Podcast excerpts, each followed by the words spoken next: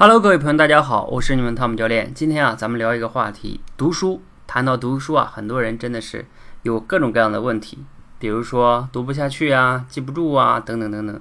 今天呢，我们的多维班有个学员，他向我问了一个问题，他说啊，教练，我读书的时候呢，边读边思考吧，思考呢就没有边界，没有标准。一本书呢，一段话就要思考起来，可能要思考好几天。他说这么读书的话哪有头啊？他说我以前读书啊不思考，现在呢知道得思考了，但是又不知道如何思考。有的人呢，一本书读完了呢，就能写那么好几百字、上千字的读书笔记。他就问我啊，这样算是把这本书消化吸收了吗？我呀，其实并没有直接去回答他这个问题。我给他分享了读书的三种模式。我们每天呢，有很多人都想读书去成长。那你有没有思考过哈，读书到底有哪些不同的类型呢？或者说模式呢？我简单的呢分为三类。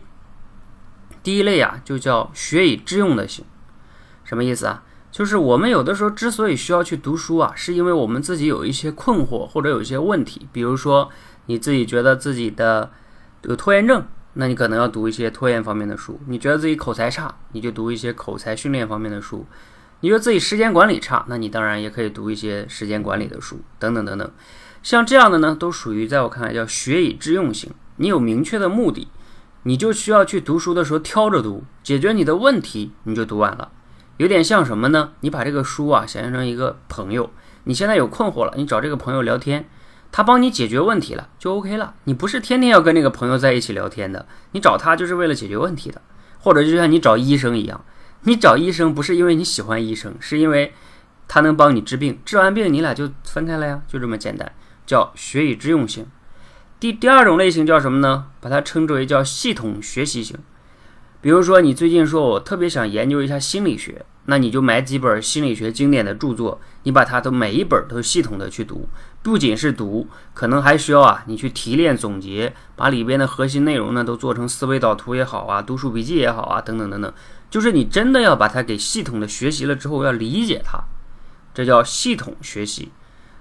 好，第三种是什么呢？我把它称之为叫兴趣驱动。